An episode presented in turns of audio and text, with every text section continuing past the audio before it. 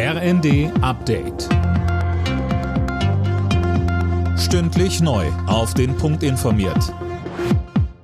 Ich bin Gisa Weber. Guten Tag.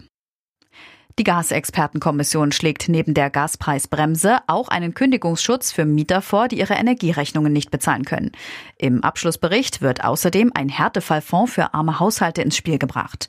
Mehr von Christiane Hampe. Sie sollen unabhängig davon unterstützt werden, ob sie nur mit Gas, Öl oder sonstigen Energieträgern heizen. Die Experten sprechen sich außerdem für einen Hilfsfonds für Krankenhäuser und Pflegeheime aus, die ja ebenfalls unter den hohen Energiepreisen leiden, aber nicht so einfach ihre Preise anpassen können.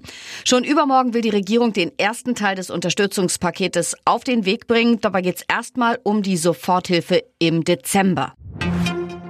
Der Streit zwischen Union und Ampelregierung über das Bürgergeld verschärft sich. CDU und CSU wollen den Hartz-IV-Nachfolger im Bundesrat blockieren.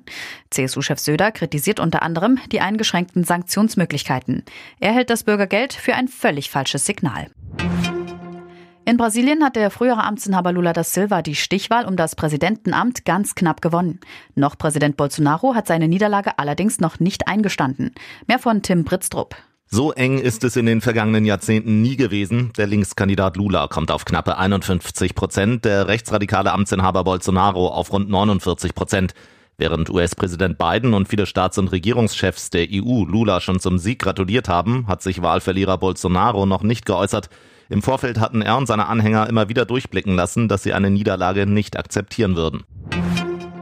Der Oktober ist deutlich zu warm gewesen. Die Durchschnittstemperatur lag nach Angaben des deutschen Wetterdienstes bei 12,5 Grad. Das sind dreieinhalb Grad mehr als im langjährigen Mittel. Die Temperaturen waren eher wie in einem typischen Mai, heißt es vom DWD. Alle Nachrichten auf rnd.de